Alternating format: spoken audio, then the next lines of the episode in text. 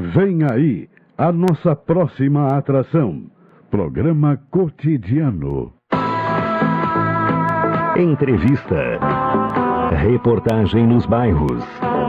Prestação de serviço. Previsão do tempo. Informações do trânsito. Notícias de Pelotas e da região. Programa Cotidiano. O seu dia a dia em pauta. Apresentação Caldenei Gomes.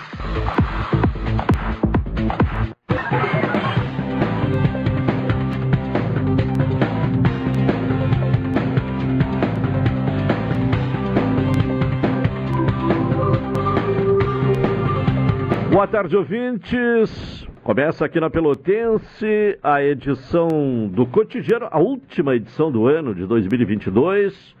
Nesta sexta-feira, 30 de dezembro uh, de 2022, né? Aí já estamos no, uh, no antepenúltimo dia do ano. Passa rápido, realmente. Tempo bom, céu claro, uh, temperatura elevada nesta sexta-feira, né? E, e, vamos ter uh, um final de semana de, de, de, calor intenso, né? A temperatura neste momento, uh, aguardando, 31 graus. 31 graus, sensação térmica de 33 graus uh, é a temperatura deste momento. Daqui a pouco vamos saber mais então da previsão do tempo. O Elivelton Santos me acompanha na parte técnica. Tony Alves e Alexandre Salóis na central de gravações, a produção do programa de Carol Quincoses, direção executiva da Rádio Pelotense de Luciana Marcos, direção geral de Paulo Luiz Goss. Falamos em nome de Saúde do Povo. Adquira o plano aposentado com 70% off, atendimento em todas as especialidades médicas, exames, eletro e check-up gratuitos pronto atendimento e internação no Hospital da Santa Casa, com tabela de desconto. Ligue agora para o Saúde do Povo, 33 25 0800 ou 33 25 0303 Saúde do Povo. Eu tenho. E você tem? NET HD TV com Now, ligue 21 23 46 23. Ou vá na loja na rua 15 de novembro 657 e assine já. Consulte condições de aquisição. Comece o ano com as melhores ofertas no Supermercado Guanabara. Expresso Embaixador, aproximando as pessoas de verdade. Café 35, Cop Store na Avenida República do Líbano, 286 em Pelotas, telefone 3028 35 35. Doutora Maria Gorete Zago, médica do trabalho, consultório na Rua Marechal Deodoro, número 800, sala 401 Telefones para contato 32 25 55 54, 30 25 20 59, 81 14 1000. Cooperar com a economia local rende um mundo melhor. Se crede, gente que coopera, cresce. 12h33. Começamos então pela previsão do tempo, né? Mas lembrando que o ouvinte pode participar aqui do cotidiano com envio de mensagem para o WhatsApp, o 9843 11620. WhatsApp da Pelotense, e assim sugerir pautas e interagir conosco. Previsão do tempo, informações nesta sexta-feira com Gustavo Razeira, do Centro de Pesquisas e Previsões Meteorológicas da Universidade Federal de Pelotas. Nesta sexta-feira, devido à atuação de uma massa de ar quente a condição do tempo predominante no estado será de céu claro e poucas nuvens. Na fronteira norte, devido às áreas de instabilidade em Santa Catarina, há condição de pancadas isoladas de chuva durante a tarde. A umidade estará baixa na região oeste. A previsão do tempo para Pelotas e região nesta sexta-feira é de céu claro, com períodos de parcialmente nublado. Os ventos estarão de nordeste a norte, fracos a moderados, com rajadas no final do período. A temperatura mínima prevista é de 15 graus e a máxima de 32. Este boletim foi elaborado pelos meteorologistas Gustavo Razeira e Henrique Repinaldo, do Centro de Pesquisas e Previsões Meteorológicas da Universidade Federal de Pelotas.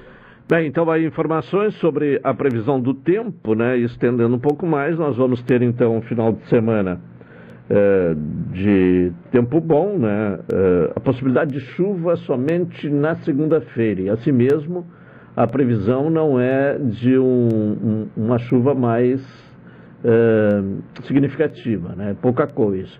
Vamos esperar então aí para saber né, qual vai ser essa uh, quantidade né, da, da, chuva na segunda-feira. Bom, ainda sobre a, a previsão, né, e, e, falando sobre a, o final de semana, né, no sábado, então vamos ter céu claro com períodos de parcialmente nublado, ventos de nordeste e leste fracos a moderados, com rajadas na madrugada e à noite. A temperatura máxima amanhã uh, pode chegar a 37 graus, a mínima 18, então a, temperatura vai ficar nesse é, entre esses limites, né? 18 graus a mínima, 37 a máxima.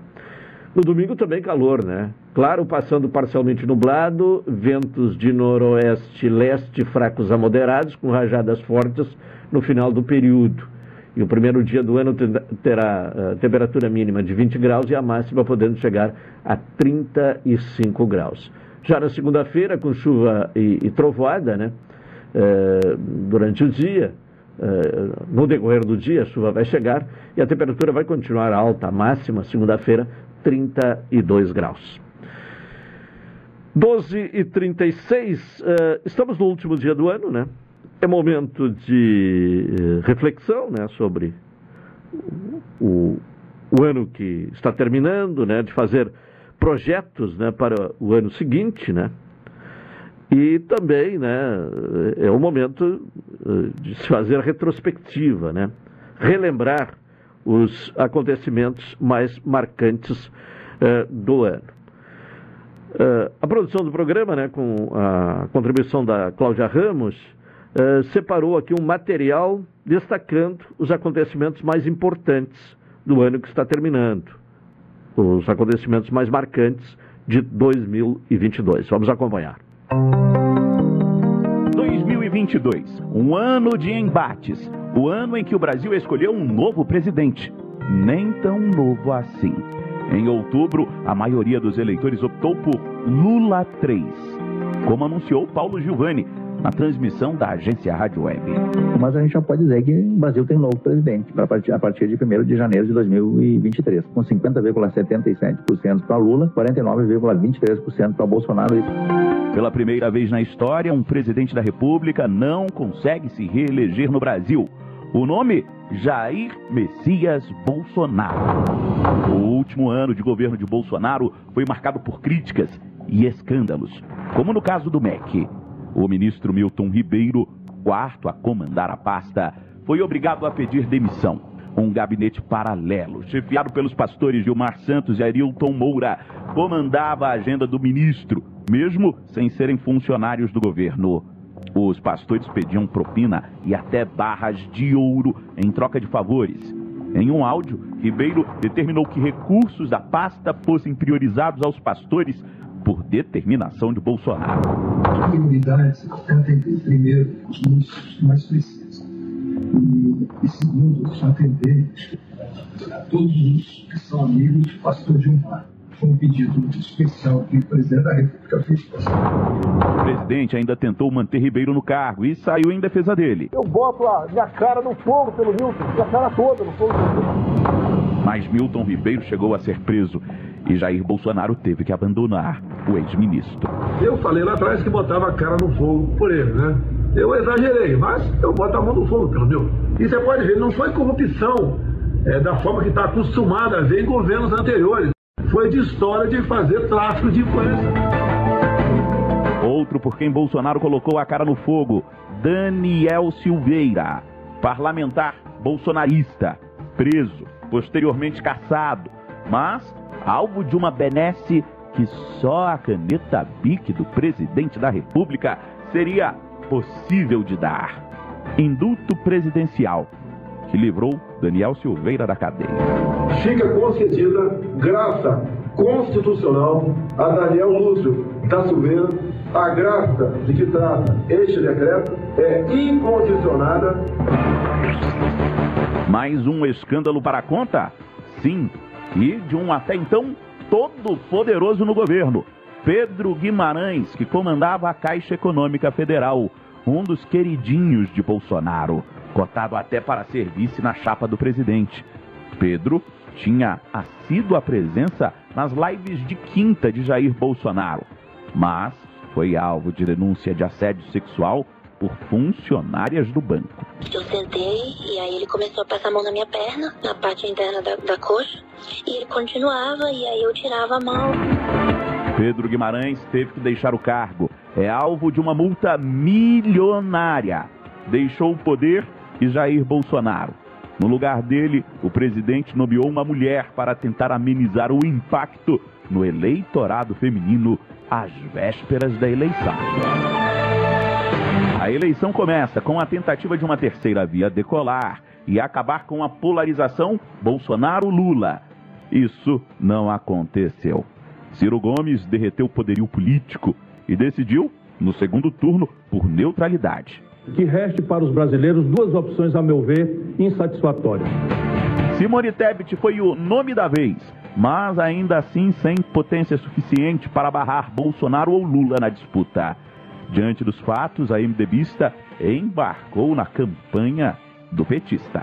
Ainda que mantenha as críticas que fiz ao candidato Luiz Inácio Lula da Silva, depositarei nele o meu voto, porque reconheço o seu compromisso com a democracia e a Constituição, o que desconheço no atual presidente.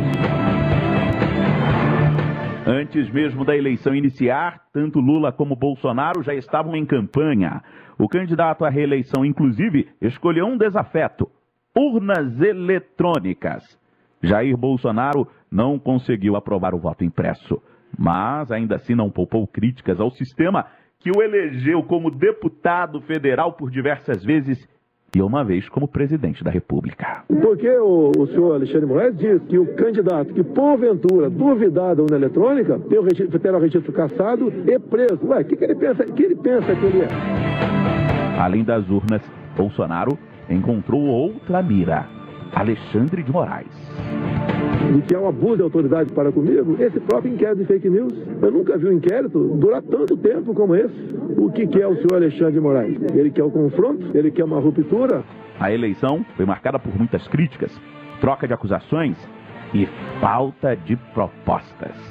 O próprio presidente dizia que essa era uma disputa, uma luta do bem contra o mal. Mas lá atrás foi mais difícil e vencemos. Agora venceremos também porque é uma luta do bem contra o mal. E o bem sempre venceu. E vencerá também essa batalha que temos pela frente.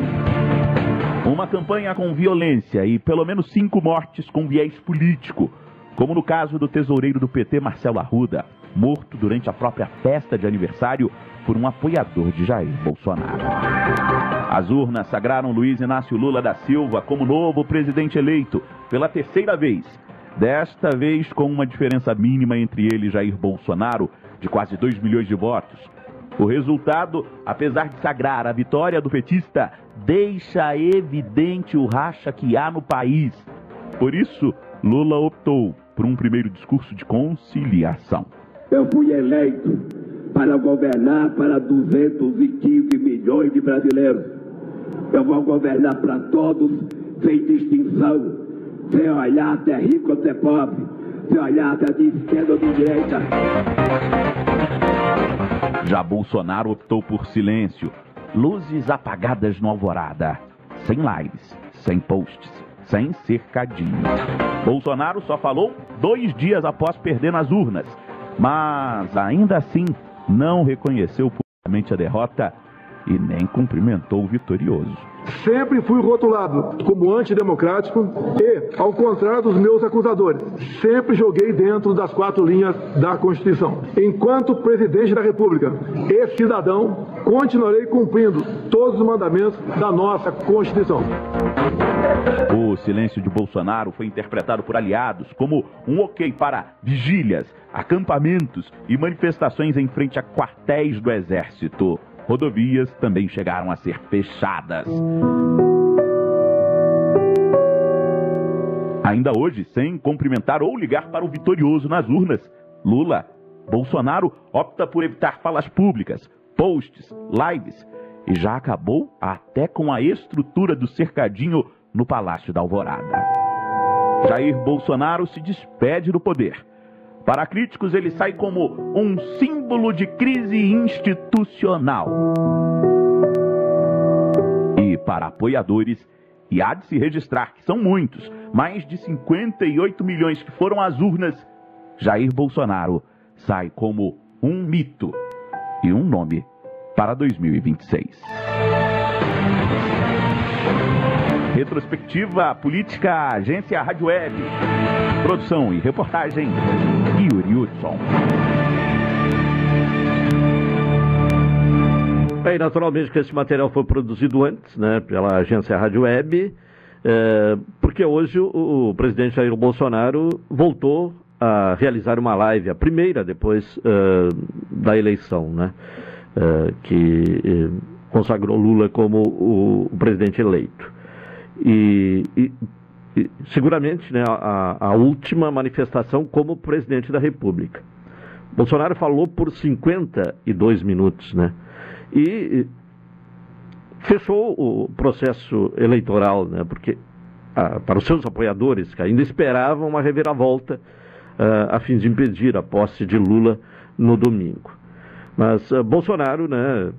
Trouxe uma série de dados, outra vez recorreu à figura das fake news e se colocou na condição que se espera dele, eh, realmente, o, o, líder da oposição. Inclusive, né, citou várias vezes uh, ao longo desta manifestação que o mundo ou a vida não acaba no domingo, né? E ressaltou o perfil conservador do Congresso Nacional como um, uma forma né, de conter algumas medidas um, do governo que vai começar efetivamente a governar no domingo, um, defendendo, portanto, uma pauta conservadora e, e também né, destacando que hoje o Congresso né, tem condição, né, especialmente através de emendas, de eh, não depender tanto das ações do Poder Executivo. Bolsonaro que viaja agora vai ficar durante todo o mês de janeiro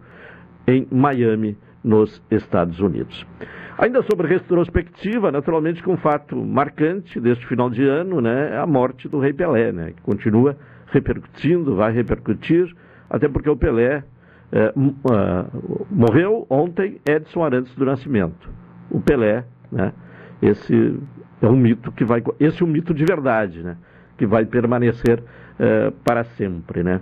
E para aqueles mais jovens, né, que resistiam em ver o Pelé como o maior jogador de todos os tempos, a repercussão uh, no exterior, a repercussão em todo o planeta da morte de Pelé, uh, prova esses que resistiam, né, e reconheceram o Pelé como o, o melhor de todos os tempos, né, essa demonstração, né, de solidariedade, de comoção pela morte do Pelé, é uma prova de que ninguém alcançou o patamar dele em qualquer atividade, muito menos no futebol. O Pelé é único, né? Não haverá outro uh, igual.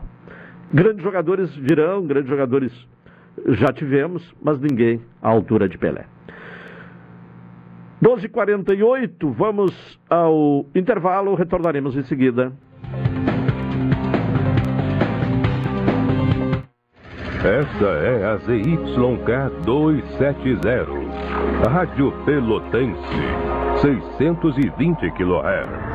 Música, esporte e notícia. Rádio Pelotense, 10 kW, a mais antiga emissora gaúcha. A Rádio Show da Metade Sul. Diz um provérbio antigo que se você quiser ter prosperidade por um ano, cultive grãos. Por dez, cultive árvores. Mas para ter prosperidade por muito mais tempo, cultive gente. Nós cuidamos das pessoas que crescem na nossa terra. E os anos só comprovam. Gente que cultiva gente, cresce. Feliz 2023. Sicredi, onde o dinheiro rende um mundo melhor. Café 35 em todo lugar. Forte, marcante, o um cheirinho no ar. Café 35 em todo lugar. Forte, marcante, como a história do Rio Grande.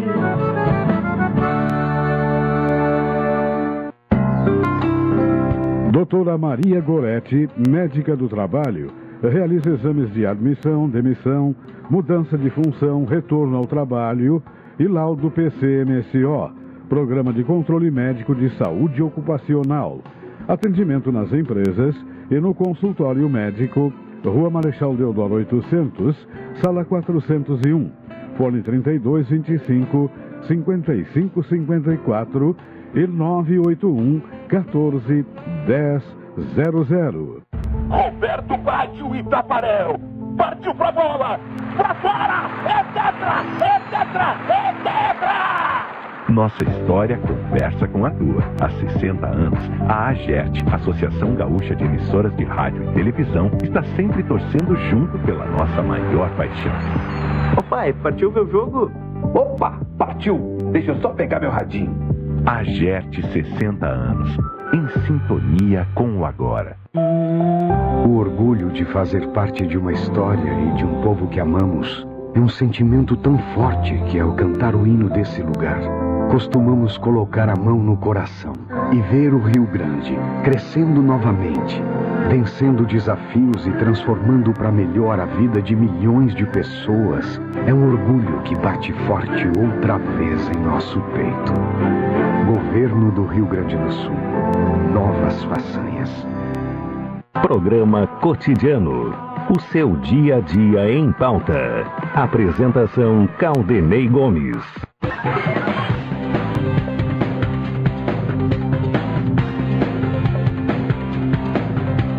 12h52, programa cotidiano aqui na Pelotense. Comece o ano com as melhores ofertas no Supermercado Guanabara, Expresso Embaixador, aproximando as pessoas de verdade.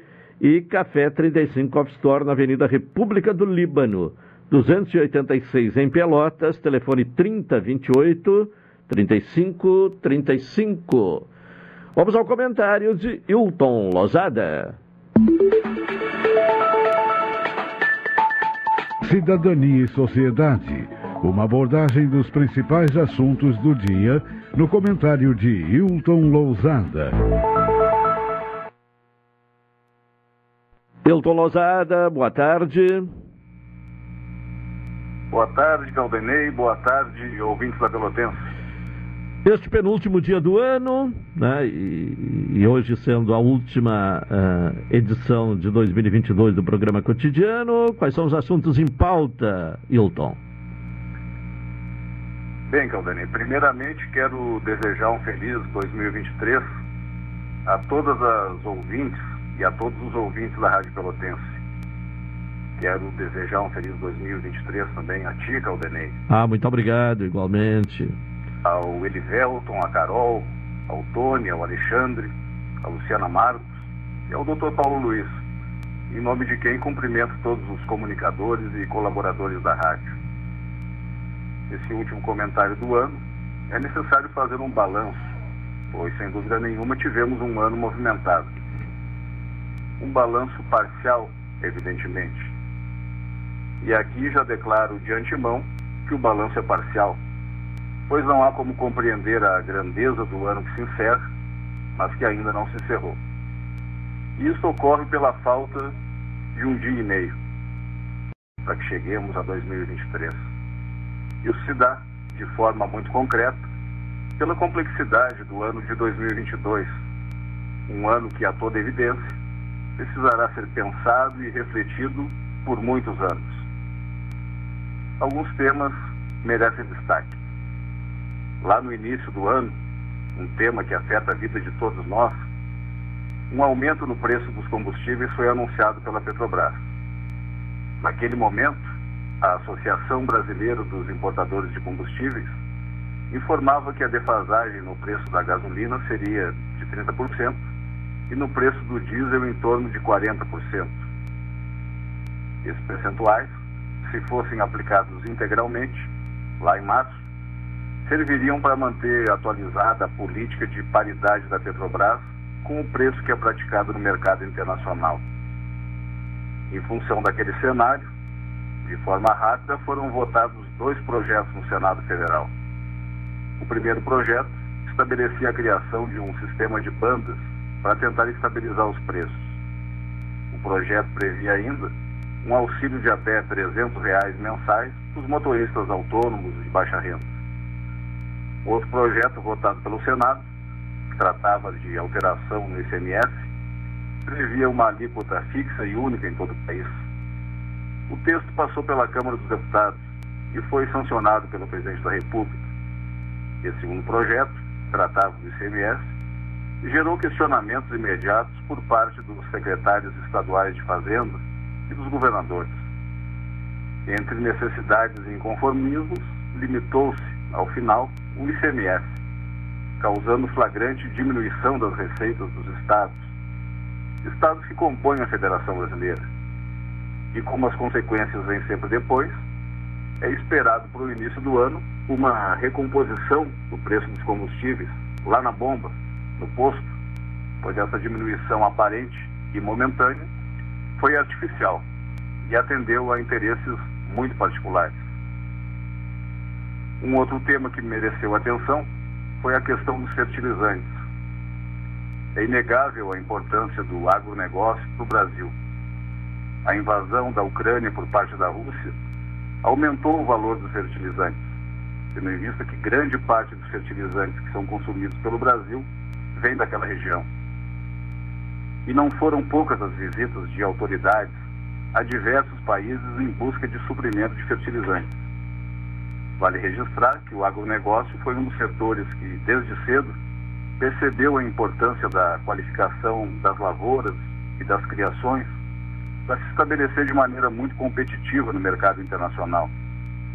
Há estimativas de que hoje a produção agrícola e pecuária brasileira contribua para a segurança alimentar de aproximadamente 800 milhões de pessoas no mundo. Não nos esqueçamos, porém, que por aqui ainda existem brasileiros e brasileiras que passam fome. E essa é uma equação que precisa ser resolvida de maneira urgente. Outra questão relevante, tratada com atenção aqui nesse espaço de cidadania e sociedade, foi a taxa Selic, a taxa básica de juros da economia brasileira com raras exceções, em que manteve o percentual estável, a taxa subiu e fechamos hoje com a Selic em 13,75%. Um patamar bastante elevado, que contribui para o encarecimento do crédito. Crédito este que, diga-se de passagem, é responsável por alavancar grande parte da atividade econômica brasileira. As atas do Comitê de Política Monetária do Banco Central divulgadas alguns dias após as reuniões, trazem preocupações que merecem atenção. Dentre essas preocupações, está aquela referente à situação fiscal do país, talvez a mais relevante. Um outro fato que merece ser destacado foi o protagonismo do Poder Judiciário, notadamente do Supremo Tribunal Federal. Vale repetir a expressão: Poder Judiciário e por ser poder, com atuação definida na Constituição Federal, pode se ocupar dos mais variados temas, inclusive se quem tem a obrigação de se ocupar de determinados assuntos, de uma maneira ou de outra, não se ocupa. E o Supremo Tribunal Federal tratou de tudo, ou quase tudo. Houve muita decisão em um ano em que a omissão parece ter sido.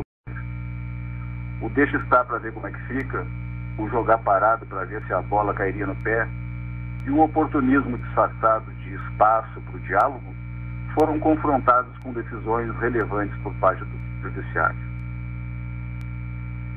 No esporte, é inegável reconhecer a incapacidade da seleção na Copa do Mundo, mais uma Copa do Mundo.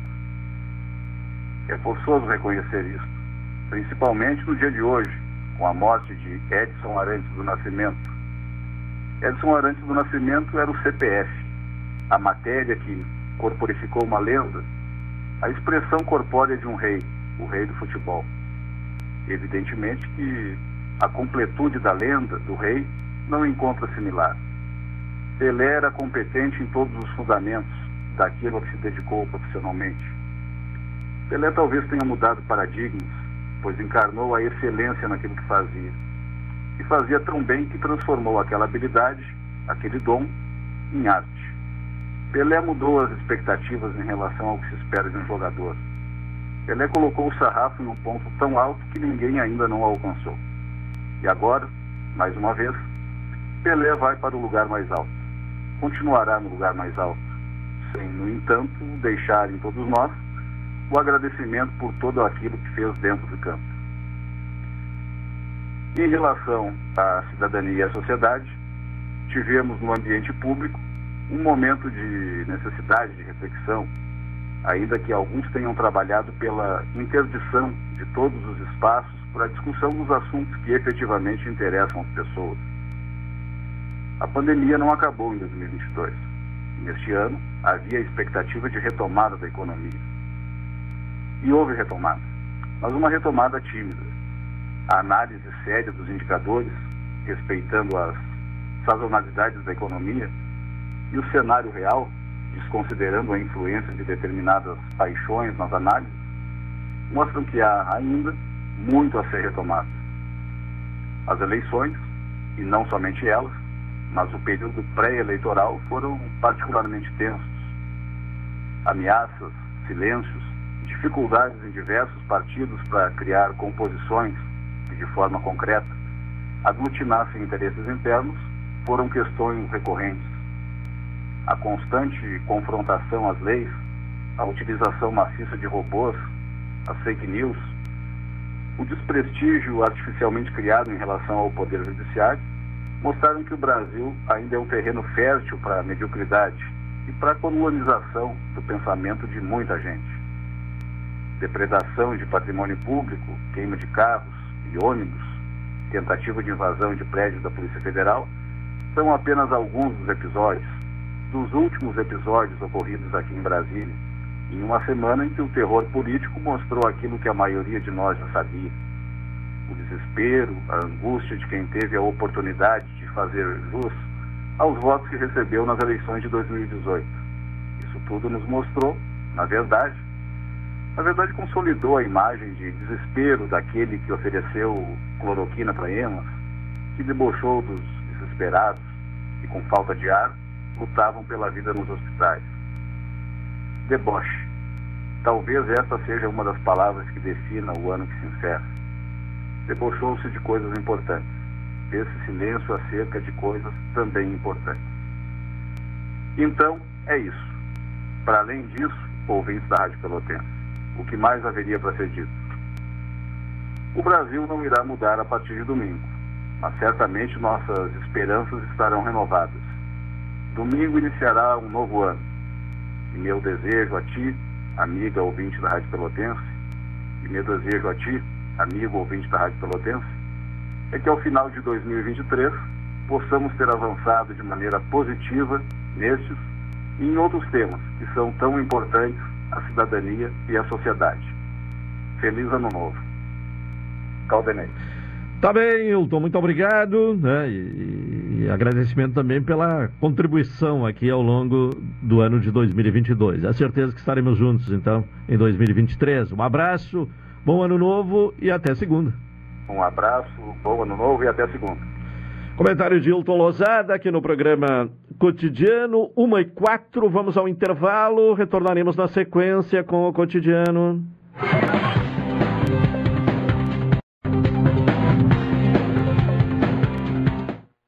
Essa é a ZYK 270, Rádio Pelotense, 620 kHz.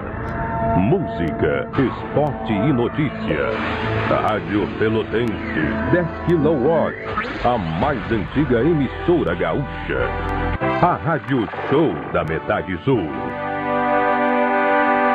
Café 35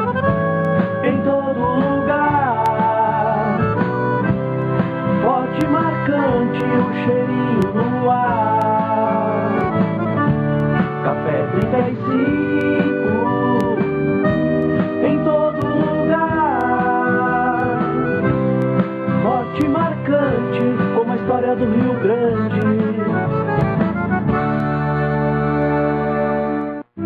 Diz um provérbio antigo que se você quiser ter prosperidade por um ano, cultive grãos.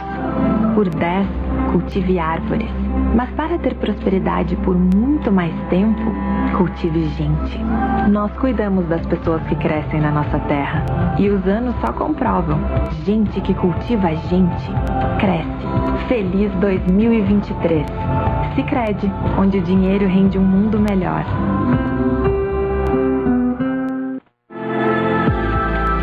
Expresso Embaixador informa. Entrarão em vigor as novas modalidades da linha Pelotas Porto Alegre, Porto Alegre Pelotas. Agora o direto passa a se chamar Executivo e o Golden Class passa a se chamar Leito. Horários e mais informações, acesse www.expressoembaixador.com.br ou no Instagram, arroba Expresso Embaixador. Expresso Embaixador, aproximando as pessoas de verdade. Oi, sou Adalim. Estou aproveitando que a vida tem de melhor, pois adquiri o plano Saúde do Povo Aposentado. Sabe por quê? São mais de 10 anos de mercado, selo ISO de qualidade, mais de 10 mil profissionais no Rio Grande do Sul, consultas e exames totalmente gratuitos, centros clínicos, pronto atendimentos, laboratórios e hospitais, internação em apartamento privativo na Santa Casa com tabelas de Vários tipos de planos a partir de R$ 129,90, sem carência, limite de idade ou exclusões. Preço super reduzido para clientes UPPEL, IFSUL, Correio, CE, sindicatos, associações e empresas. Ligue já 3325 0800 ou 3325 0303. Saúde do povo, de casa nova, porque você é a razão do nosso crescimento. Santa Tecla 781A. Saúde do povo, eu tenho e você tem. Acesse agora www.sdpuold.com.br. Quer estar mais conectado do que nunca e ainda aproveitar uma condição especial? Venha para Ozirnet e aproveite! São 600 mega de velocidade com Wi-Fi 6 a partir de R$ 99,90. É internet de qualidade com uma condição que só a Ozir oferece. 600 mega de velocidade com Wi-Fi 6 a partir de R$ 99,90. Confira ainda a possibilidade de instalação gratuita. Ozirnet, sempre ao seu lado. Programa Cotidiano. O seu dia a dia em pauta. Apresentação Caldenei Gomes.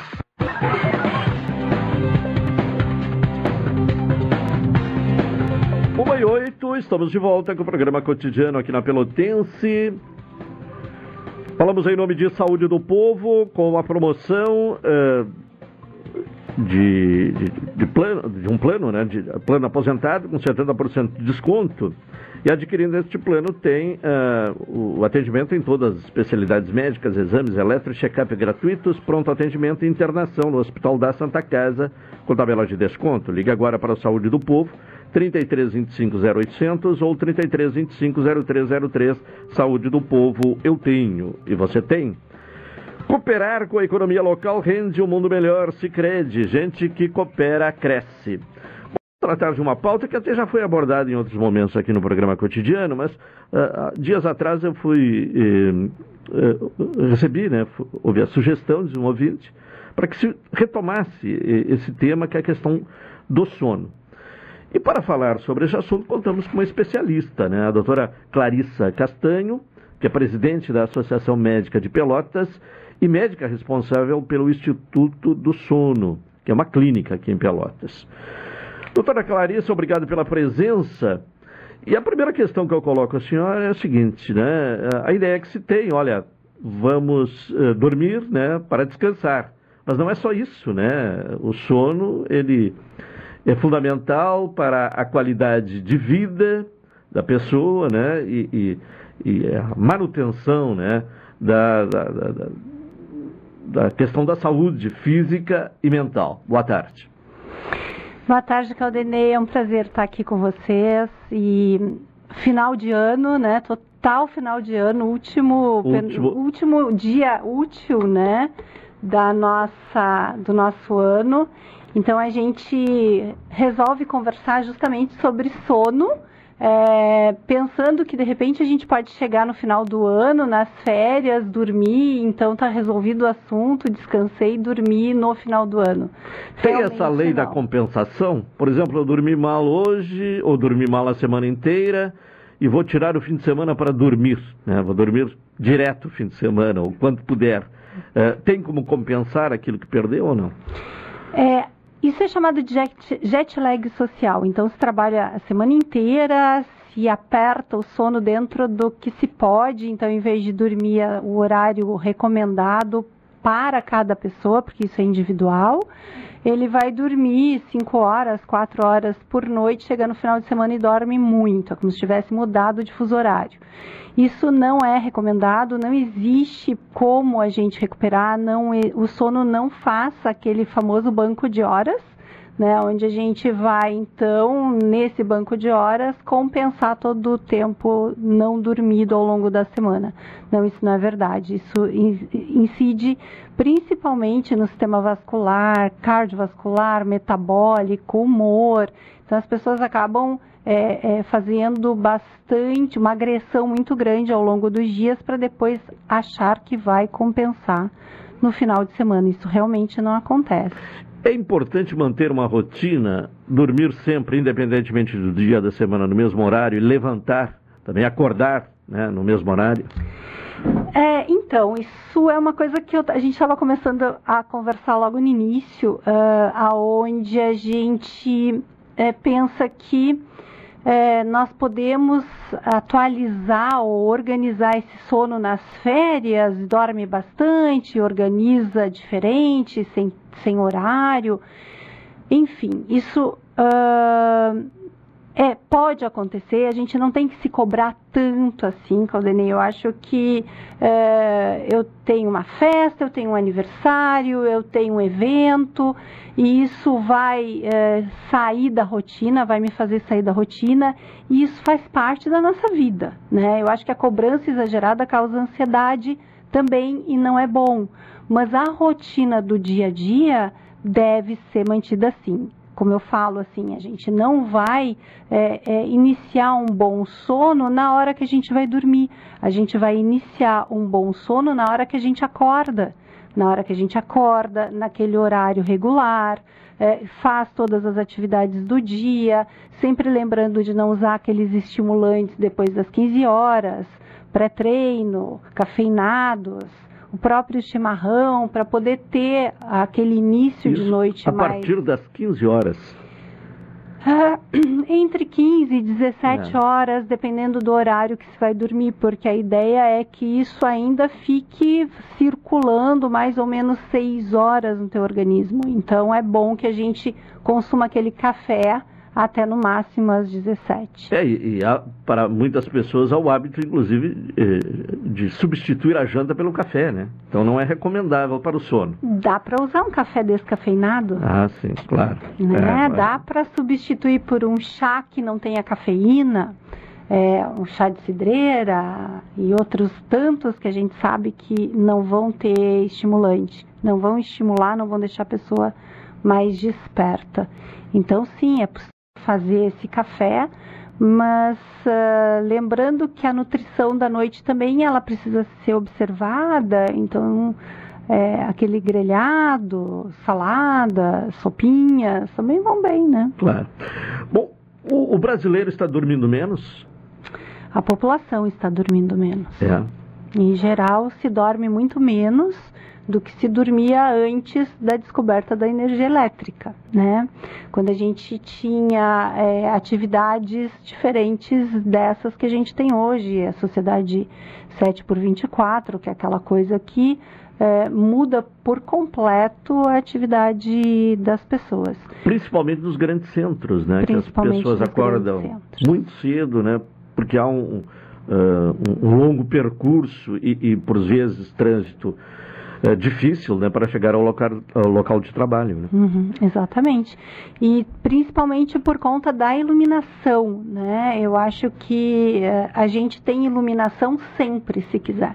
Né? Basta estar tá com tudo ligado. É, basta estar com a tela ligada, basta estar na frente da TV. Então, isso foi chegando a um ponto em que se deu, passou a se preocupar, a se dar conta, todas as, as associações, as entidades médicas de saúde começaram a perceber que existia algo completamente fora de padrão. Ou seja, se diminuía a quantidade de tempo de sono em detrimento de ser mais produtivo, eh, poder estudar mais, poder trabalhar mais, poder brincar mais, no caso das crianças. Isso realmente não é, uh, não é produtivo no final das contas. Então, o estresse, o burnout hoje em dia, então a gente uh, passa a ver, a, a, enxergar as recomendações, por exemplo, da Associação de Pediatria, onde as telas devem ser evitadas pelo menos até os dois anos de idade. Então, tudo isso em detrimento de é, ter uma condição de desenvolvimento neuropsicológico mais adequado, aonde a gente estimula de outra forma e evita tela, e essa tela na noite principalmente. Eu lembro que em entrevista anterior nós abordamos essa questão, né? O tempo necessário, né, de ser respeitado entre desligar a televisão ou deixar de lado o celular. Gostaria que a senhora repetisse essa, essa recomendação. Existem vários. O que mais a gente tem no sono hoje em dia são trabalhos e, e, e pesquisas uh, que a partir da década de 50 vêm se intensificando uh, de forma bastante grande, né? E a gente sabe que, pelo que os pesquisadores orientam, a gente deveria, deveria evitar telas duas horas antes do horário de dormir. O que, que é o horário de dormir? Aquele horário padrão que a gente vai para a cama e que logo em seguida a gente está dormindo. Logo em seguida demora até 30 minutos. É normal deitar e dormir em até 30 minutos. É isso mais ou menos o que a gente espera que aconteça. Porém, antes de deitar, duas horas antes, é muito tempo para algumas pessoas. É, não digo a maioria, mas para muitas pessoas. Então, o que eu recomendo é que pelo menos 40 minutos antes, né, a gente desligue por completo as telas e vá fazer uma, um exercício de respiração. É, quem sabe meditar, vai meditar um pouquinho. É, ler no papel, né? Quem não tem mais livro, vai lá na livraria, compra um livro, pega emprestado, vai na biblioteca. A leitura, ela é positiva, então? Ela a é... leitura, desde que não seja estimulante. Sim. É aquela leitura que a gente vai fazer para passar o tempo, Sim. né? Para ler mais alguma coisa, mais um capítulo daquele livro que a gente está lendo devagarinho, não uma coisa que a gente tenha que consumir pensando que vá gerar um estímulo ou uma preocupação. Sim.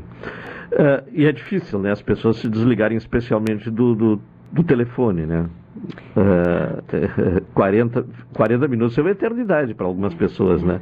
Por isso que eu falo, duas horas é demais, Sim. 40 minutos é possível. E eu falo sempre assim, é, mas eu não consigo, mas qual é a preocupação? Ah, podem me ligar de algum lugar, da casa da minha mãe, da casa. Tem alguém eh, que eu tenho a preocupação em receber alguma informação no meio da noite.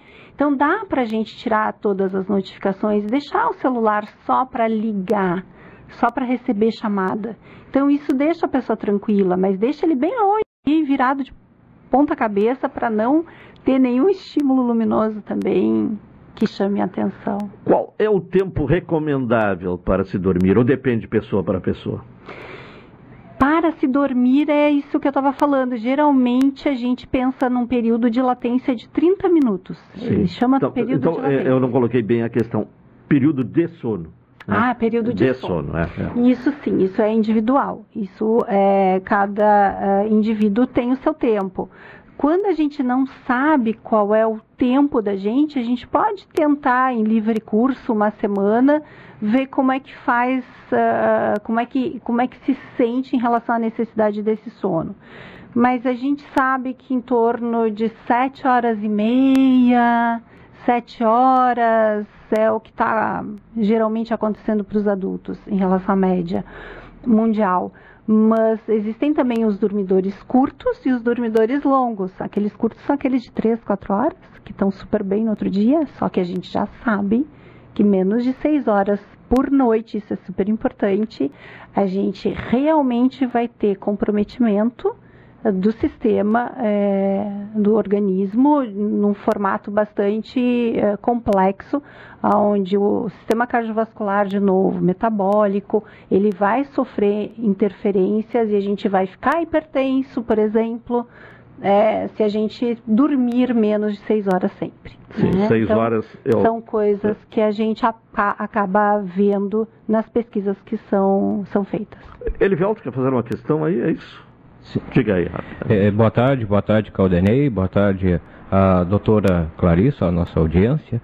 É, referente a esse assunto que a doutora está falando, um assunto realmente muito interessante, na questão das telas que a, a doutora mesmo citou, a minha pergunta é referente aos vídeos que hoje em dia são muito é, assistidos se tornaram virais, por assim dizer, na internet, que são os vídeos de ASMR. Não sei se a doutora já ouviu falar a respeito desses vídeos, que são vídeos que são vídeos relaxantes, que são vídeos que exploram através de sons, de pequenos sons, sussurros, é, barulhos tipo batendo no microfone, é, barulho de, de água, é, folhando livros. Então são vídeos é, relaxantes que tentam é, estimular o sono através de sons, de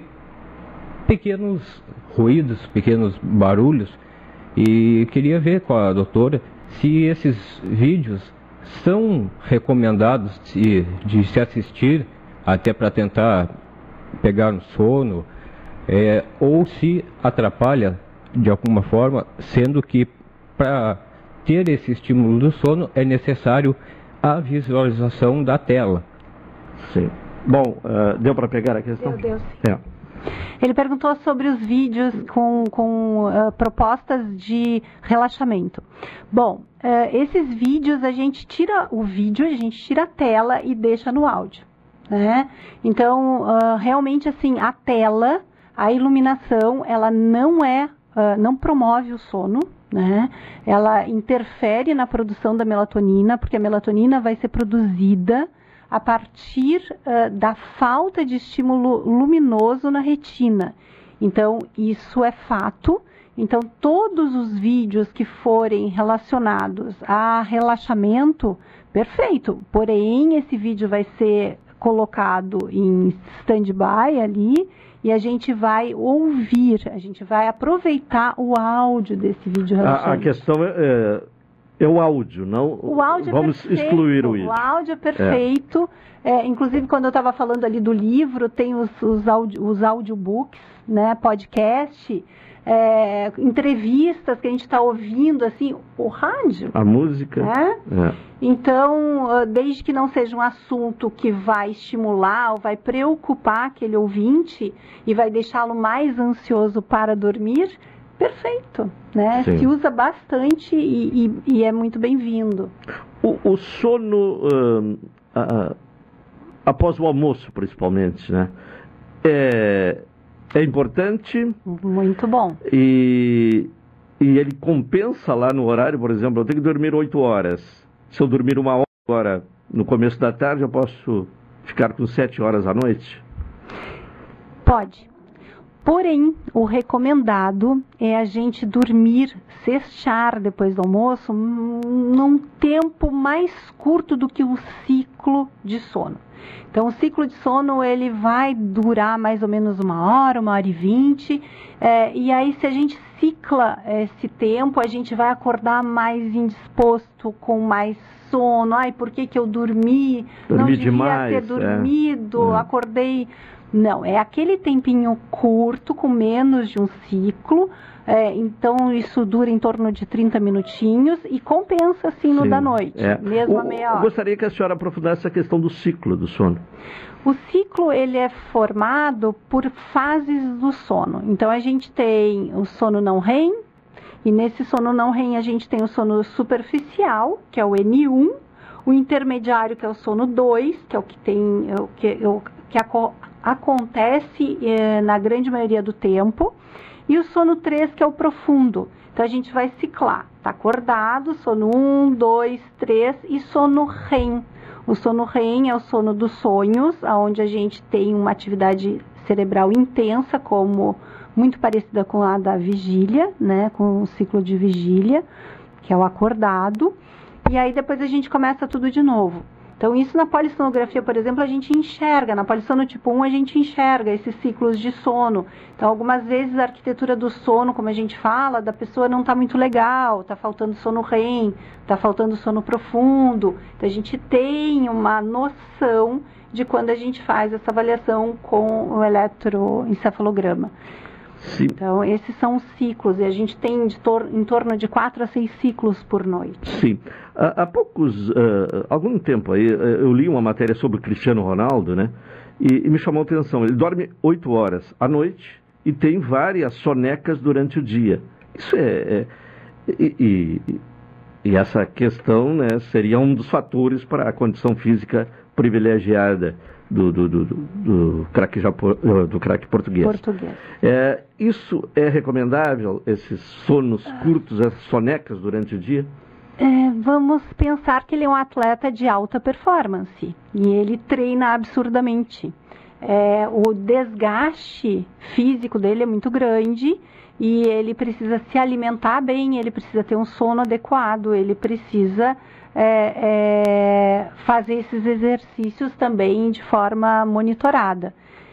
Ah, o que a gente tem ao longo da noite é o nosso tempo de sono necessário. São as 8 horas dele, ou talvez 9 horas, 9 horas e meia.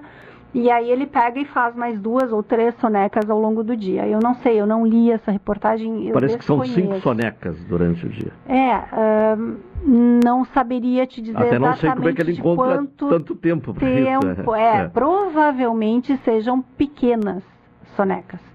É, sonecas de 10, 15 minutos, né? Onde ele É, e também é recupera uma questão muito específica de um atleta, né? Que trabalha de alta demais. performance. Né? Existe um trabalho de mais tempo atrás, na época da- das guerras, inclusive, é, não que a gente não continue tendo, mas De outras é, guerras. de outras guerras, vamos pensar assim. Mas que eles colocavam soldados justamente para dormirem nesse formato. Então existia esse laboratório ah, onde eles revezavam ao longo do dia e não tinham aquela, aquele sono longo da noite. Então eles entravam em sono REM o tempo inteiro, né? Então quando a gente fica privado de sono, desse sono, a gente quando entra em sono, não é, não é o Cristiano Ronaldo que tem as oito horas dele bonitinha Claro. Mas são soldados ah, em, em batalha. E aí isso também foi na época muito questionado. Quem sabe então se dorme nesse formato, porque eles dormem um pouquinho e já seguem E num- e batalhando e, ambiente- muito bem, e super ambiente tenso. super tenso, É. né? Então isso foi, foi feito, mas se chegou à conclusão que realmente não era é, a melhor alternativa. Mas existe essa questão, sim. Bom, o Alexandre do Nascimento Rosa, sou enfermeiro e trabalho tarde e noite. Então ele tem que dormir pela manhã, acredito um pouco mais, pelo menos amanhã. Ah, o que que isso interfere na, na qualidade de vida dele?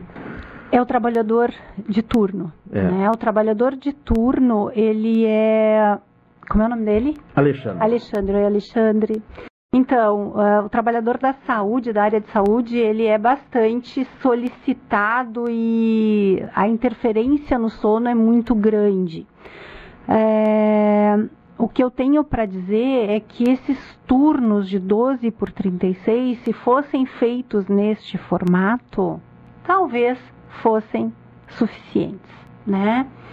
Então, o- o- o funcionário, ah, o enfermeiro, ah, o médico, aquele trabalhador da noite, se trabalhasse 12 horas na noite e depois fosse trabalhar só depois nas outras 12, ele teria tempo de chegar em casa, uh, descansar no período da manhã e aí depois à noite ele vai dormir de novo e assim existe toda uma re recomendação para esse trabalhador de turno.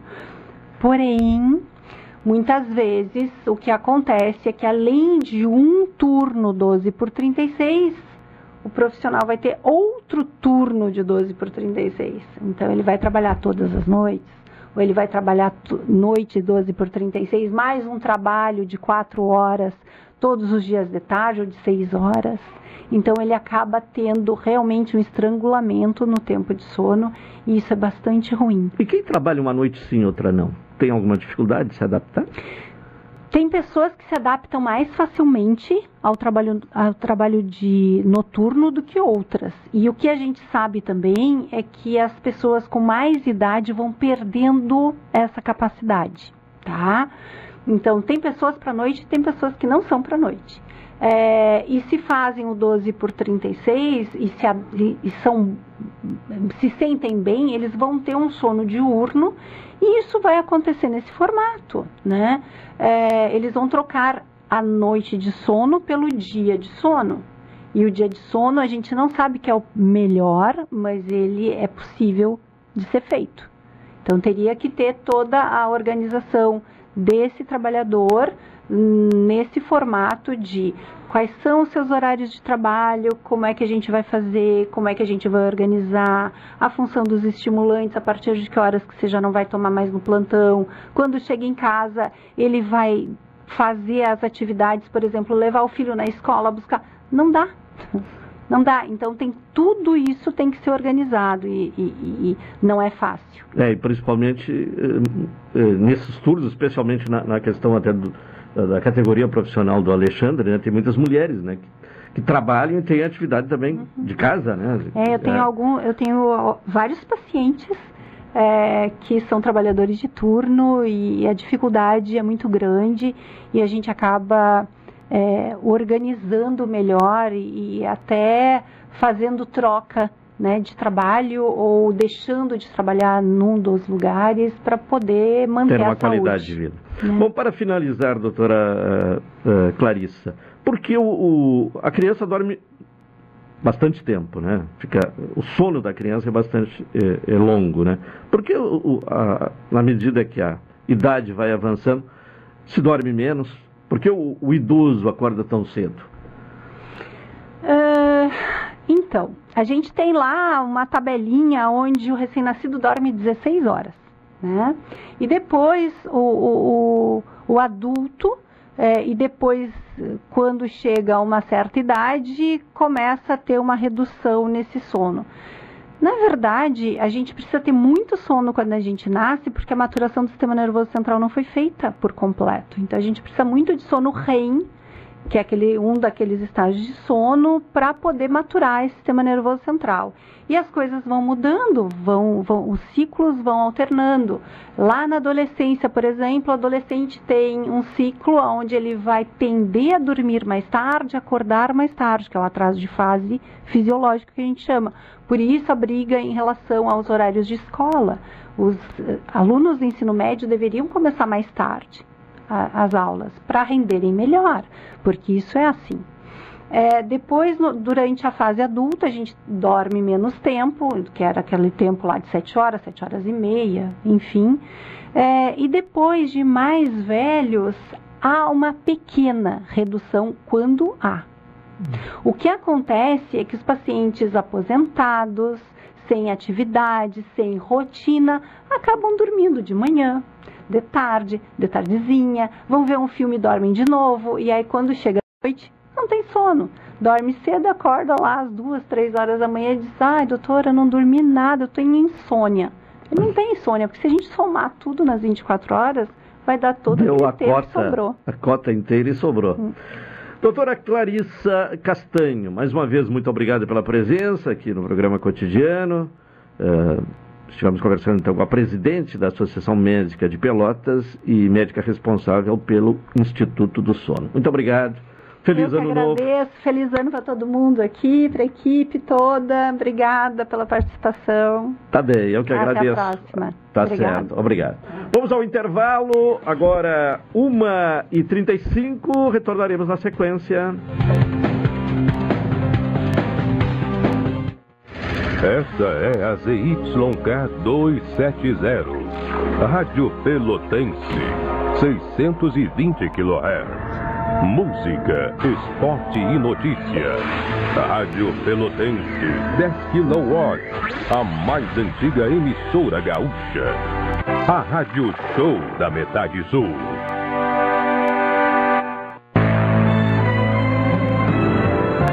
Oi, sou o Adalim. Estou aproveitando que a vida tem de melhor, pois adquiri o plano Saúde do Povo Aposentado. Sabe por quê?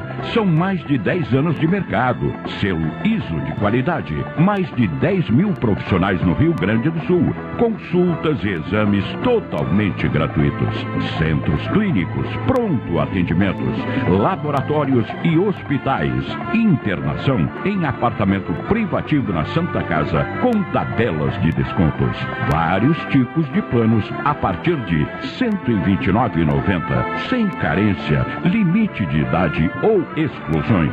Preço super reduzido para clientes UPPEL, IFSUL, Correio, CE, sindicatos, associações e empresas. Ligue já 3325 0800 ou 3325 0303. Saúde do povo, de casa nova, porque você é a razão do nosso crescimento. Santa Tecla 781A. Saúde do povo, eu tenho e você tem. Acesse agora www.sdpuold.com.br. Transportadora Fonseca Júnior é VaptVupt por você. Ligue 053 32 78 7007 e transporte suas encomendas com praticidade, rapidez e segurança. Em dezembro, aproveite as ofertas do Grupo Nissul Gala e troque de carro ainda esse ano. Toda a linha Hyundai, HB20 Nova Creta 0km com bônus de até 10 mil reais. Renault Duster e Oroch com taxa zero. Renault Kwid com entrada mais parcelas de 996 reais. Caoa Sherry taxa zero com entrada ou bônus de até 10 mil reais. Grupo Nissul Gala, Renault, Hyundai e Caoa Sherry. Agende já um test drive em uma de nossas concessionárias. Acesse nissulgala.com.br. Juntos salvamos vidas. Tchê, tu não tá achando que desperdiçar água é brincadeira, né? Isso é tão cringe, meu. Mano, o Sanep trabalha pra água chegar na casa de todo mundo. Não faz igual a Adalberto e economiza, tá? É muito feio jogar água fora. Sim, desperdício tá com nada, né? Economize e ajude o Sanep a cuidar do nosso futuro. Sanep, água, esgoto, drenagem e resíduos sólidos. Me poupa, meu brother. O orgulho de fazer parte de uma história e de um povo que amamos é um sentimento tão forte que, ao cantar o hino desse lugar, costumamos colocar a mão no coração e ver o Rio Grande crescendo novamente, vencendo desafios e transformando para melhor a vida de milhões de pessoas. É um orgulho que bate forte outra vez em nosso peito. Governo do Rio Grande do Sul. Novas façanhas. Expresso Embaixador informa. Entrarão em vigor as novas modalidades da linha Pelotas Porto Alegre, Porto Alegre Pelotas. Agora o direto passa a se chamar Executivo e o Golden Class passa a se chamar Leito. Horários e mais informações, acesse www.expressoembaixador.com.br ou no Instagram, arroba Expresso Embaixador. Expresso Embaixador, aproximando as pessoas de verdade. Café 35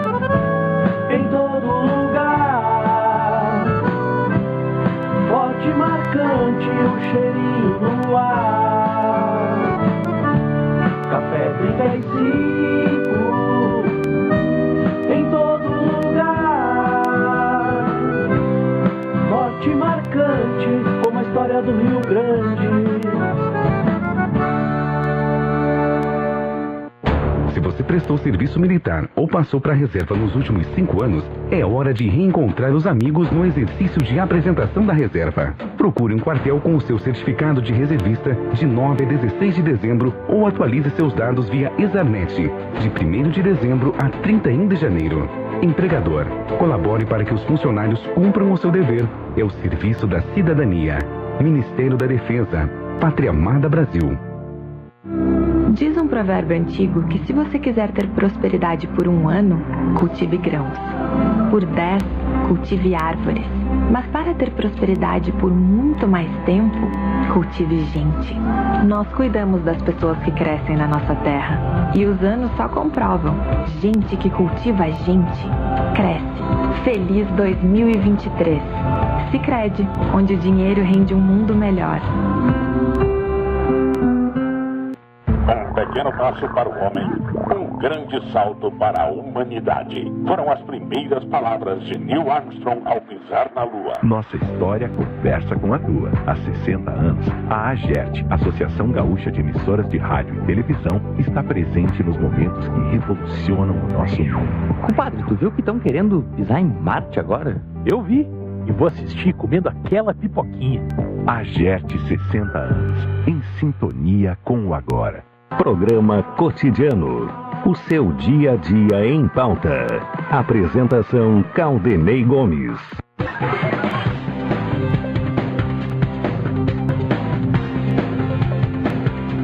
Estamos de volta, estamos de volta com o programa cotidiano, uma hora 41 minutos. Ahn, falamos em nome de, eh, de Supermercado Guanabara. Comece o ano com as melhores ofertas do Supermercado Guanabara. Doutora Maria Gorete Zago, médica do trabalho, consultório na rua Marechal Deodoro, número 800, sala 401. Telefones para contato 32 25 55 54, 30 25 20 59, 81 14 10 00. Bom, repercute ainda a questão aí da, eh, da, da, da entrevista que fizemos com a doutora Clarissa, né? E, e alguns ouvintes aqui eh, abordando essa questão do, do- hábito né, de dormir ah, após o almoço. Né? A, a doutora Clarissa falou que é recomendável, desde que seja um sono curto, de meia hora, um pouco mais, né? mas um, um- um sono curto. E isto compensa, eventualmente, um sono menor, né? inferior a oito horas à noite. Estamos agora com ah, o professor, né? Já está conosco, o professor Marcelo Dutra. Boa tarde, professor. Boa tarde, Claudemir. Boa tarde, ouvintes da Pelotense. Bom, estamos aí no final do ano, né?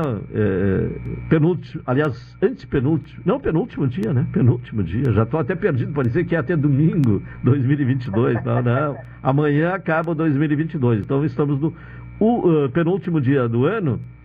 É o momento de fazer uma retrospectiva dos acontecimentos, na- na- das questões ambientais aqui em Pelotas. Este, inclusive, foi eh, o tema, a abordagem sua na sua eh, coluna hoje no Diário Popular? Então, é, tentei aí, é, obviamente o espaço não permite que se faça um balanço mais preciso, mas tentei pensar alguns pontos significativos né, dentro deste nosso ano. Eu lembrei que no final do ano passado, eu, meu último texto foi justamente um desejo de que neste ano de 2022 a gente tivesse um pouco mais de diálogo.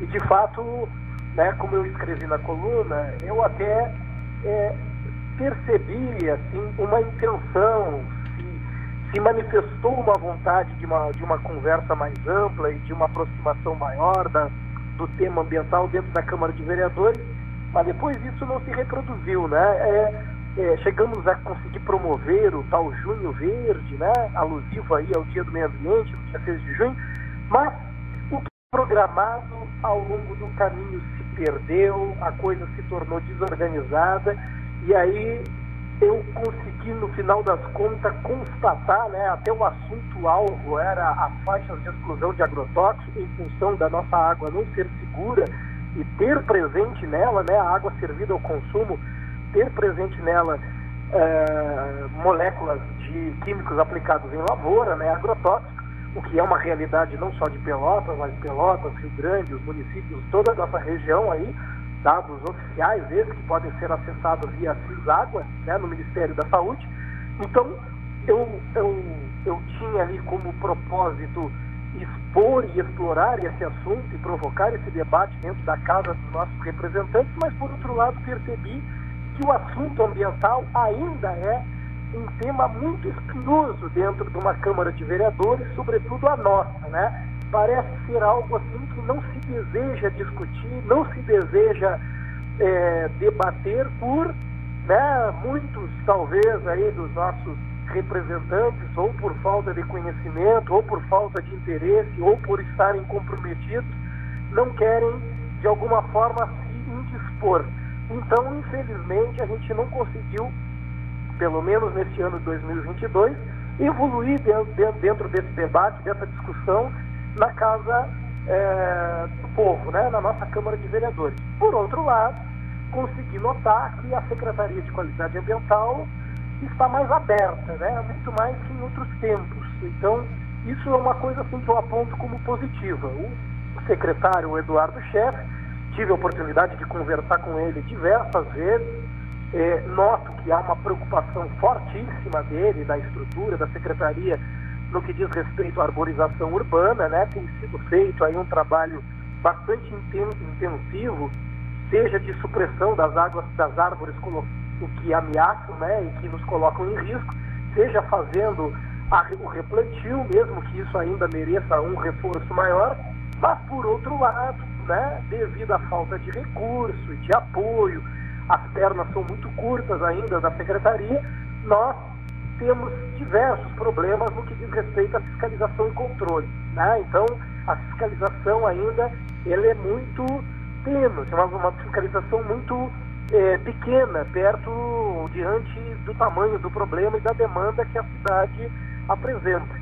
Então, tentei pontuar esses aspectos e arrematei o texto falando das questões relacionadas ao nosso saneamento, né?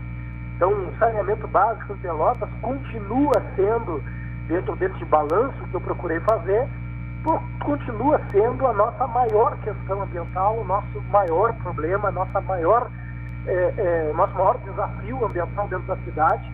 Né? Nós temos um, um, tratamento de esgoto ainda pouco eficiente, né? ou praticamente né, se trata muito pouco dentro do, do contexto do esgoto gerado na cidade, né? ou quase nada. Nós ainda temos questões relacionadas à falta de segurança na oferta de água. Né? Nós ainda dependemos da barragem de Santa Bárbara e, obviamente, nós temos um sistema de drenagem muito rudimentar e associado ao esgoto não tratado, né? o que nos leva a contaminar tudo à nossa volta, que ao mesmo tempo aí acaba comprometendo o turismo, né? então a economia, comprometendo né, o lazer, a qualidade de vida, colocando em risco a saúde das pessoas, ou seja, nós ainda temos muito para fazer e quem sabe talvez a gente consiga fazer alguma coisa melhor e diferente no próximo ano, né? Esses são os desejos que a gente tem. Obviamente, né, é, lembrei aí, fiz questão de lembrar que nós temos o avanço né, da discussão e o debate global sobre as boas práticas, as melhores práticas, o ISG, né, que não é algo que se aplica apenas ao mundo corporativo, mas também à gestão pública e se isso tiver um pouco mais de espaço e atenção dentro da nossa administração, quem sabe aí a gente consegue evoluir sobre diversos aspectos, inclusive os ambientais. Bem, eh, lembro que ao longo do ano uh, você se referiu, se reportou várias vezes sobre a questão da ocupação desordenada das áreas úmidas, né? Essa é uma outra preocupação também, né, sua, né? É, então, nós, nós temos dentro deste contexto as tentativas, das diversas tentativas, né, de alteração da legislação para aumentar a permissão e a legalidade sobre áreas que ambientalmente deveriam ser impedidas de serem edificadas, né? É, alguns defendem que não, não há critério para colocar é, impedimentos sobre construir sobre áreas úmidas, mas há critérios sim, né? há critérios técnicos conhecidos, científicos e reconhecidos internacionalmente para a gente dizer que não se deve né, colocar um prédio aqui ou ali, revestir ou impermeabilizar áreas úmidas né, no contexto urbano, porque para além dos serviços ambientais que presta, de sequestro de carbono, de manutenção da biodiversidade e até mesmo de controle térmico, há também o fato de que áreas úmidas respondem também pela reserva de água, né, pela guardam um grande volume de água, fazem o que a gente chama de efeito esponja, que é quando tenho precipitações muito aumentadas, aquele acúmulo de água ele é sequestrado por essa área úmida, evitando que eh, alagamentos e enchentes ocorram. Bom, na medida que eu amplio a área construída da, da cidade sobre esses espaços, eu gero novos focos de alagamento e enchente, colocando todo mundo em risco, em perigo. Então, né, diante de, um, de uma possibilidade aí que é mais do que uma possibilidade, é uma certeza, né, da chamada é, mudança climática, nós temos como previsão para a nossa região muito mais chuva em determinadas épocas do ano e muito mais estiagem, como a época que nós estamos vivendo agora. Então, é fato que nós vamos ter momentos de muita chuva e momentos de mais seca, mas nesses momentos de muita chuva, se nós não tivermos essas áreas úmidas para nos proteger, nós estamos colocando muitas pessoas em perigo e piorando a qualidade da cidade. Então, por essa razão, essas áreas precisam ser mantidas, precisam ser conservadas e não podemos ficar alterando o plano diretor para que mais áreas como essa sejam perdidas. Né? Eu gosto sempre muito de dizer, construir é ótimo, é um motor econômico, é o que nos é, permite receita, emprego, tudo é muito bom. Agora, não se deve construir ou permitir que se construa em qualquer lugar e de qualquer jeito. Há muito espaço para se construir em Pelotas e eu acho lamentável que essas grandes construtoras que temos tenham que se submeter ao conflito ambiental para fazer seus prédios, suas, seus empreendimentos, porque isso vai totalmente contra a ideia das boas práticas e do SG que tão, é, tão bem é falado no mundo inteiro. Bom, ouvinte aqui, o, o Renato, né, ele questiona o seguinte: é, a, Praia do Laranjal, se fosse revitalizada, é, inclusive para banho, né, com melhores condições de banho, não seria um impulso né, para o, o turismo? A sua opinião? Bom, o que, que precisaria? É, é, ele, ele faz a seguinte observação, né? Que se a Praia do Laranjal tivesse melhores condições de banho, o turismo cresceria, né? É, sim, sim, sim. E isso não só em Pelotas, né? Na região como um todo.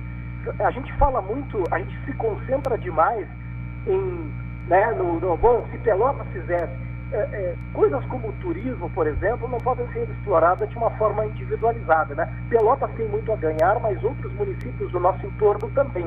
A nossa lagoa é muito bonita, a nossa lagoa tem, tem, tem belezas naturais e, aliás, tem serviços que, que, que não são bem aproveitados e boa parte disso se deve à falta nossa um pouco de conhecimento, outro pouco de falta de intenção e mobilização política das forças vivas da região e também pelo fato de que a gente está comprometendo tudo isso pelos erros que a gente comete. Um deles é a nossa deficiência no tratamento do, esgoto, que acontece em Pelotas, mas que acontece em praticamente todos os municípios que rodeiam a lagoa. Ou seja, nós deveríamos fazer aí um grande esforço, um enorme esforço, para que os nossos dejetos domésticos fossem fortemente tratados e isso melhoraria, sobretudo, a qualidade da água para o banho, o aproveitamento né, dela né, para o turismo, o aproveitamento dela para, inclusive, a pesca, né, porque vamos lembrar que na medida que a gente que a gente piora a qualidade desse corpo hídrico, nós também estamos jogando essa sujeira nos frutos, nos frutos né, que nós coletamos aí, né, nossos peixes, crustáceos que são pescados nessa lagoa. Então, uh, esse esforço de proteção dessas águas melhorar a qualidade dessas águas não é um impacto positivo, não seria um impacto positivo apenas no turismo, mas também né, um impacto positivo na saúde e um impacto positivo na economia relacionado à pesca e outras práticas de uso dentro dessa, dessa lagoa. Certo. Bom, para finalizar, na, na, na sexta passada, a sua expectativa é que a senadora Simone Tebet assumisse o Ministério eh, do Meio Ambiente. Não se confirmou. Uh, Marina Silva será ministra. E aí, o que esperar? Bom, eu, eu, eu espero que Marina Silva é, retome aos bons números que teve quando comandou o ministério pela última vez, né? Foi a ministra que teve os melhores números de rebaixamento do, do desmatamento ilegal né, na Amazônia e proteção de outros biomas. Isso é reconhecido no mundo inteiro. Agora, isso aconteceu num outro momento, numa outra época. A, a minha fala em defesa da Tebet na época, né, na, na semana passada, foi relacionada ao fato de que ela é uma pessoa que está inserida dentro do agronegócio e que teria nas costas a responsabilidade ambiental de melhorar né, o nosso panorama, o nosso cenário, sobretudo como o mundo internacional nos enxerga. E ela é uma pessoa que teria a condição né, de fazer essa interlocução.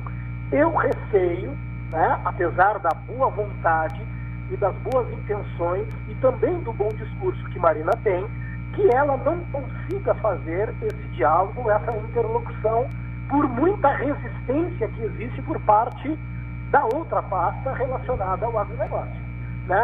Eu também sei que o agronegócio hoje está muito mais evoluído, existe o agronegócio responsável, existe o agronegócio que, na prática, né, já vem fazendo diferente, mas a gente também sabe que existe uma parcela desse agronegócio que não está muito preocupado com isso, que continua achando que para produzir tem que invadir, que para produzir tem que desmatar, que para produzir tem que abrir novas fronteiras agrícolas o que a ciência vem mostrando que não é bem assim.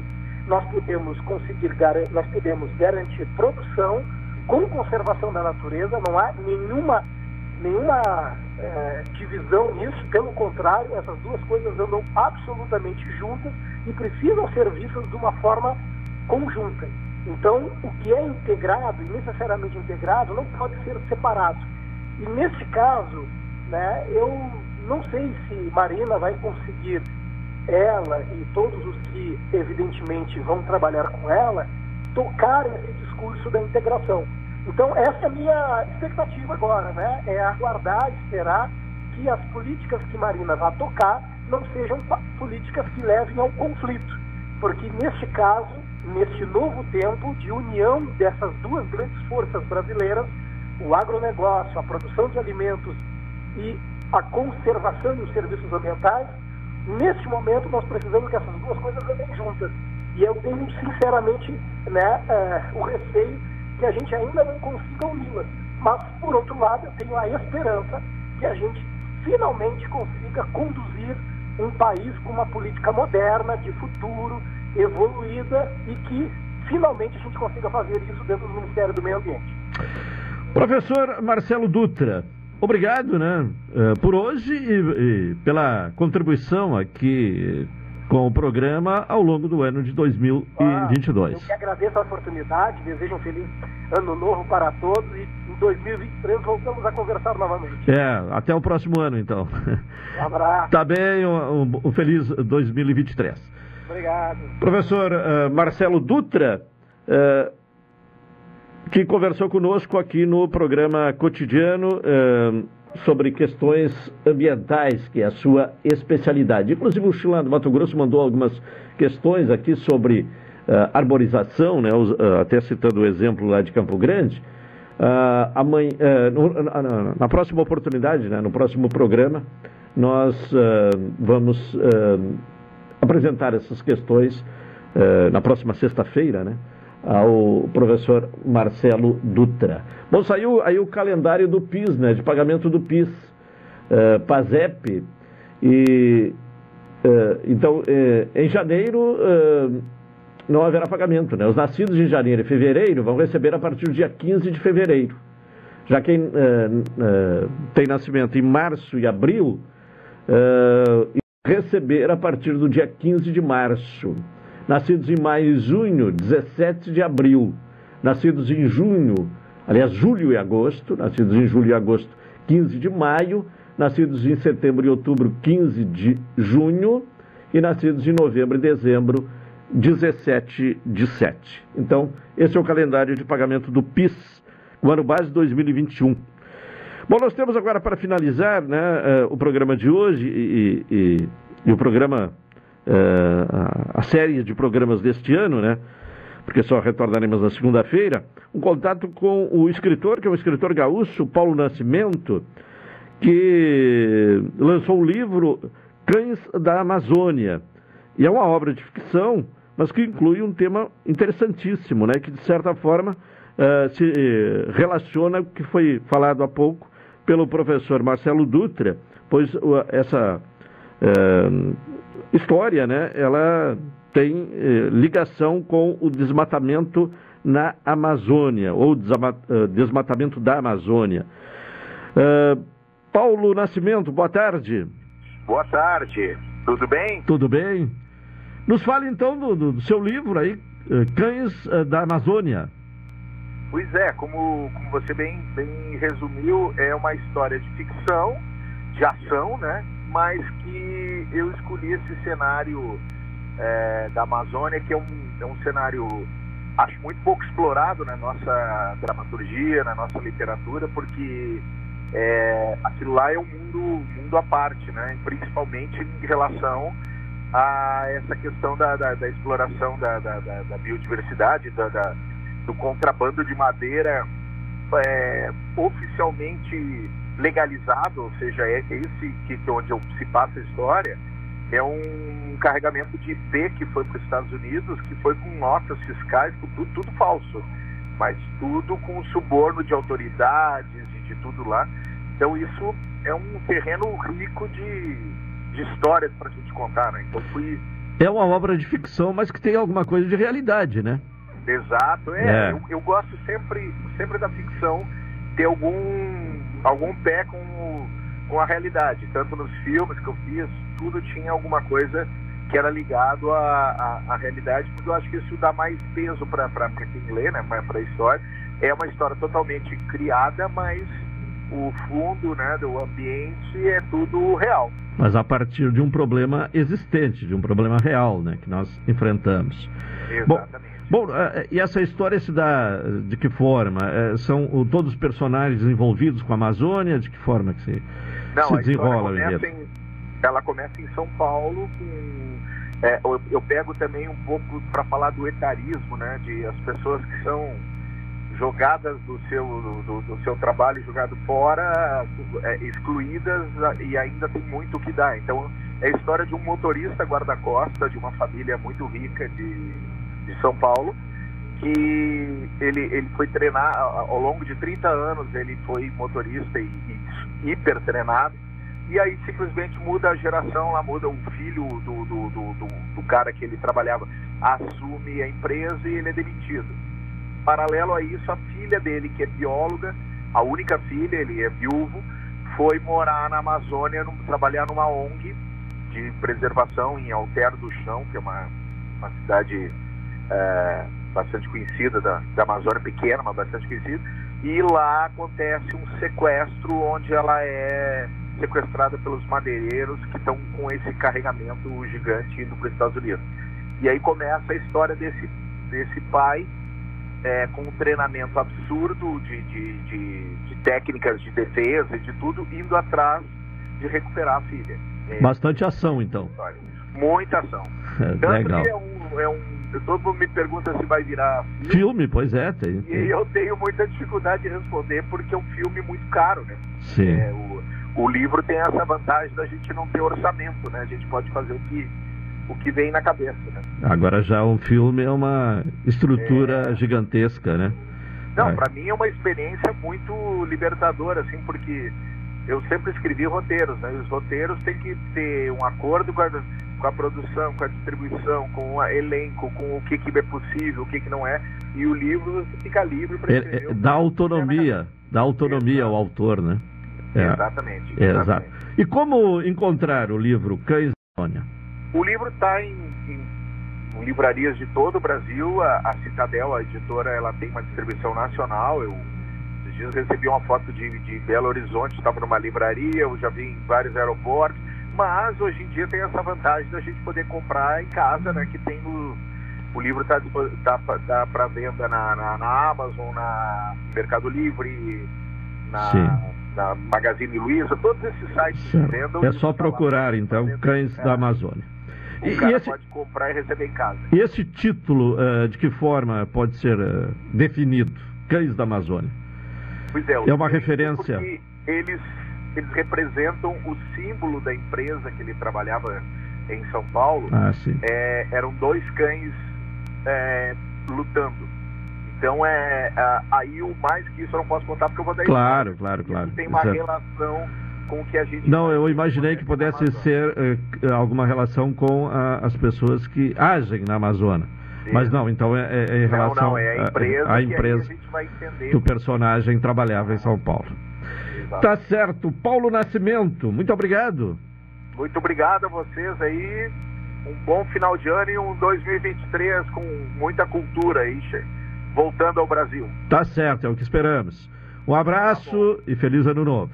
Obrigado igualmente, amigo. Tá bem, muito obrigado, o escritor Paulo Nascimento, né, falando então sobre o livro Cães da Amazônia. Estamos com o horário esgotado, passamos, aliás, além do esgotado, né, pedimos aí desculpas ao Cláudio Silva, que já está na expectativa de começar a super tarde. Encerramos aqui o programa cotidiano de hoje. Retornaremos no ano que vem, retornaremos na segunda-feira, às 12 horas e 30 minutos. Feliz ano novo a todos, né? Uma boa passagem de ano, né? E que o próximo ano seja de saúde, paz, realização, mas principalmente, né? Com saúde e paz a todos que nos acompanham. Uma boa tarde e até segunda-feira.